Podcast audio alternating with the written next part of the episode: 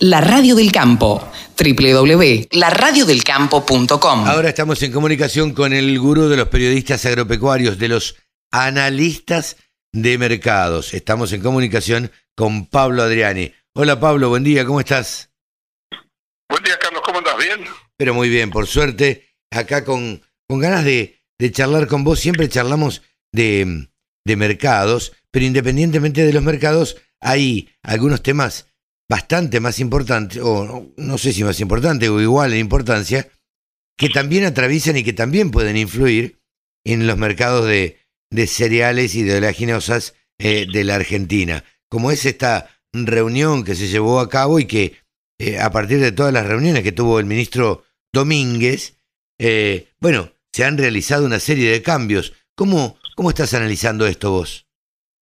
Mira, lo primero que hay que destacar es que es histórico, es histórico que un gobierno eh, le haya tendido la mano al campo y en el sentido de que le haya aceptado el campo eh, a través del Consejo Agroindustrial, que reúne más de 63 entidades agroindustriales agropecuarias, Sí.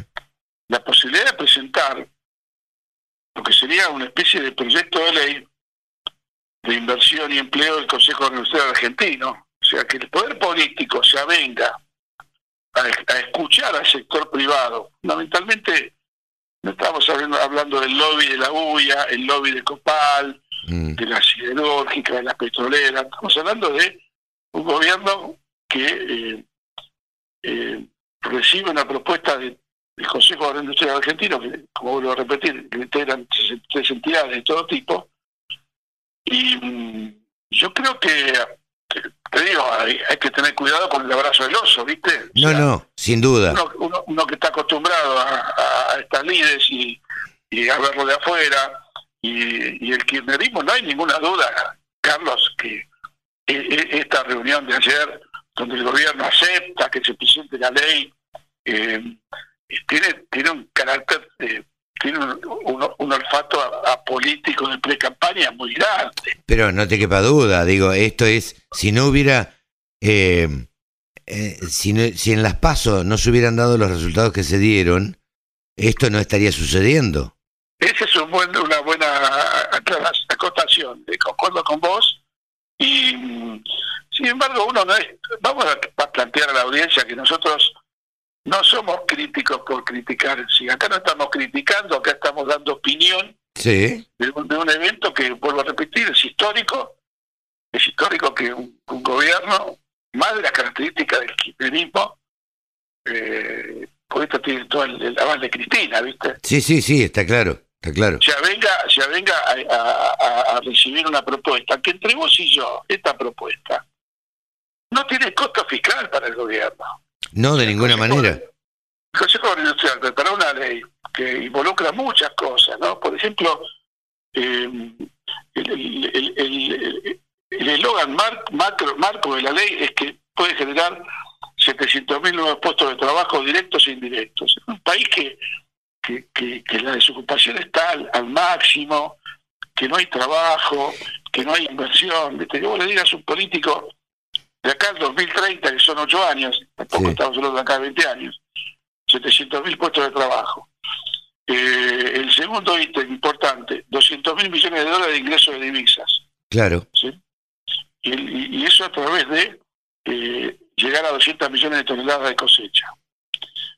Entre vos y yo, si el gobierno, si el gobierno bajara retenciones a cero, Sí. tiene 200 millones de toneladas en tres años.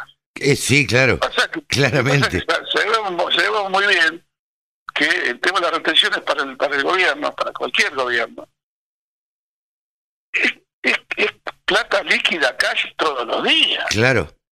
Absolutamente. Entonces, eh, ¿Por qué? Porque quien tiene que pagar eh, las retenciones, quien quien hace, quien hace de agente de retención y recaudación y pagador, son las exportadoras. Claro.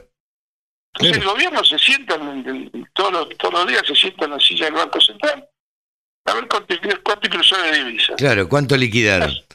sin hacer ningún esfuerzo, ¿viste? O sea, eh, en el, en el- la, letra, la letra más fina, ¿sí? Eh, lo importante acá que el Julián Domínguez eh, le dio un cambio al, al proyecto, que más del proyecto agroindustrial, sugirió que se llame eh, agro, agrobioindustrial, Claro.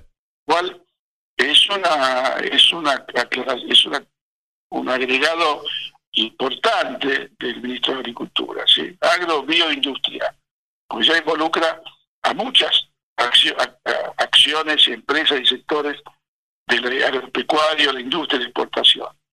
La letra más interesante es que eh, armoniza los débitos fiscales en actividades agrobioindustriales con un IVA diferente. Ajá. Hay promoción para prácticas de cuidado ambiental y del suelo eh, mediante un bono del 50% de la inversión como crédito fiscal para los insumos promovidos. Hay promoción, mirá que importante, pero, pero será cierto, lo van a hacer. Hay promoción de la semilla fiscalizada, Ah, mirá vos. fiscalizada, todo lo que tiene que ver y certificada, fundamentalmente en el caso que nosotros conocemos, que es la semilla de trigo y de soja, que son autógamas y que el productor eh, la autoproduce y la utiliza y hasta la comercializa internamente entre sus productores colegas, que es la bolsa blanca, Sí. eso es importante, porque si y están dando un bono del 50% de la inversión como crédito fiscal. Entonces, está- están promoviendo la utilización de fertilizantes, de otros insumos. Eh, Uruguay tiene un sistema muy sencillo de aplicación. Todo ingreso por aplicar fertilizantes se deduce impuesto a la ganancia. Ah, mira. O sea, Uruguay se rasca la, la, la oreja derecha con la mano derecha. Sí, sí. Acá nos rascamos la oreja derecha con la mano izquierda. Sí, sí, sí. Somos más complicados. Entonces, eh, que somos muy complicados. Entonces yo creo que la iniciativa es buena, eh, eh, está claro que es una medida eh, electoral del gobierno y, y coincido con vos que si el resultado de las pasos no hubiera sido lo que fue, no sé si el gobierno daría eh, tanto espacio para presentar este proyecto de ley, pero lo está dando. No, sin duda, sin duda. Lo importante es que le han querido dar otro, otro matiz a, al gobierno y otro impulso al campo. Se dieron cuenta finalmente que no podían vivir sin el campo. Digamos, eh, un país que es netamente productor de semillas y de carne, eh, no puede vivir sin, sin el campo, dándole la espalda al campo o perjudicando permanentemente al campo. Ahora, te pregunto, Pablo, vos como analista también, ante, ante esto que surge ahora, ¿crees que la, va a haber un incentivo en la cosecha eh, o a la siembra, digamos? ¿Va a cambiar en algo lo que tenía pensado el productor? Yo creo que en el corto plazo no va a cambiar. Esta es una ley que va a entrar al Congreso y se va a empezar a discutir y, y va a empezar, van a empezar a poner la cuchara a otros diputados, ¿entendés? Eh, lo dijo muy claro el presidente interino del Coninagro, Elvio, Elvio Laucirica, sí.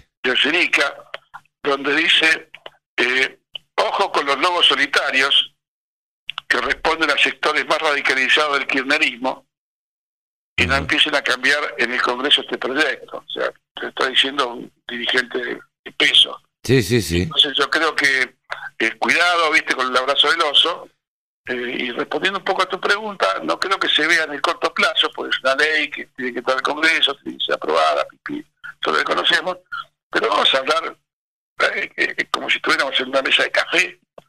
Sí, sí. yo, después del 14 de noviembre, Claro, esa va a ser la realidad. sea, sea como sea el resultado de las elecciones, las, las, las chances de que el gobierno aumente las retenciones de trigo y de maíz, que, la, que tiene hasta tres puntos para aumentarla sin pasar por el Congreso, puede ser una- un aumento automático, Claro. las chances de que aumente eh, las retenciones son 90%. Pero esto no es por tirar eh, pálidas andar diciendo. Esto es, eh, esto es ver la realidad. La realidad de lo que de lo que el gobierno va perdiendo de reservas día a día en el Banco Central la realidad que va a llegar a- a- al 14 de noviembre con las reservas prácticamente al límite de baja.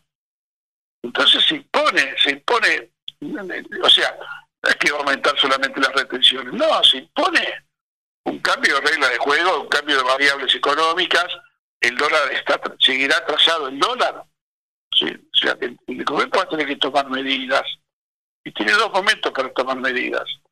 A, a la semana de las elecciones, Claro. 14 de noviembre, sea cual sea el resultado, o el 5 de enero. ¿Por qué digo el 5 de enero? Porque vos sabés que nosotros que tenemos varios años y peinamos caras, Siempre las cosas pasan en enero, en las vacaciones. En la mayoría de los, cambios radicales en la política económica, devaluación, dólar, plan Bonex, se producen en, en- en los primeros días de enero, porque vos no lo podés anunciar el 20 de diciembre. No, no, no. No porque, aguar la fiesta de la gente. Claro. Tiene que tener la esperanza de que pase unas buenas fiestas y va a entrar en vacaciones y cuando estás en la, en- en la playa, viste, sentado en la sombrilla, te La- esperás las cosas te caen, te caen de otra manera, ¿viste? Exacto. Entonces, eh, por eso tiene dos momentos para hacer los cambios. ¿eh? O sea, los cambios estructurales de micro, de, de si quiere ajustar el ritmo de evaluación, si quiere aumentar las retenciones. eh, y, y bueno, entonces yo creo que eh, en, el- en el- en- en- en la diaria el productor, eh, esto no afecta a los mercados. O sea, Claro. no tiene impacto directo en los mercados de Argentina. A propósito de, los mercados, Pablo, ¿cómo estuvieron esta semana? Yo creo que los mercados están eh, en modo corcho, ¿viste? El modo Ajá. corcho, que vos lo tirás y flota. Sí, Modo corcho, la soja está en 250, 249, el maíz en 204, 203, el trigo en 240, o sea, buenos precios, buenos precios, buenos precios de, de los disponibles. Y, yo creo que la advertencia que yo estoy viendo para el año 2022 es que el mundo está esperando, deseando, y así lo marca la, la tendencia de los precios en Chicago, que haya una recomposición eh, en los volúmenes de producción, las exportaciones y recuperación de existencias, cosa que se va a dar fundamentalmente en trigo y en maíz.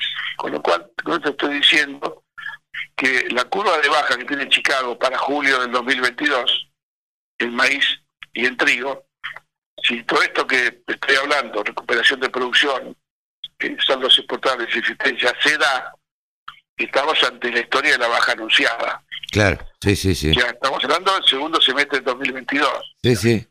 Eh, el productor tenía tiempo para cubrirse de un maíz cosecha nueva a 194 dólares para marzo, eh, un, un- un trigo marzo a 250 dólares, que es lo que está pagando. Claro. En cambio, la soja no va a tener la posibilidad de recuperarse tan fácilmente, porque todo indica que Estados Unidos va a sembrar más maíz y menos soja. Ajá. Con lo cual, en la jerga decimos, esto es bearish maíz, bajista, y esto es bullish soja, alcista. Alcista, claro. cual estamos dando la punta al productor que la soja nueva a 320 puede tener puede tener eh, carretel para subir, pero esto es un proceso, esto no es mañana. Claro, no es inmediato. proceso, hay que esperar que termine la cosecha de soja y de maíz en Estados Unidos, allá por, por el fin de octubre, primera semana de noviembre, y a ver cuántos granos quedan en los hilos reales y cuál va a ser la intención de siembra del farmer americano. Ahí está la llave del segundo semestre del 2022. Y la hipótesis que aumente área de maíz por una cuestión de sábana corta, si Estados Unidos aumenta la superficie de maíz, baja la superficie de soja. Claro. Este es el mensaje clarito para la semana. Clarito para la semana. Pablo, nos despedimos recordando que la semana que viene arranca el seminario para periodistas agropecuarios que estamos organizando con la Universidad Austral, con la Bolsa de Cereales de eh, Rosario y eh, con Ciara Sec.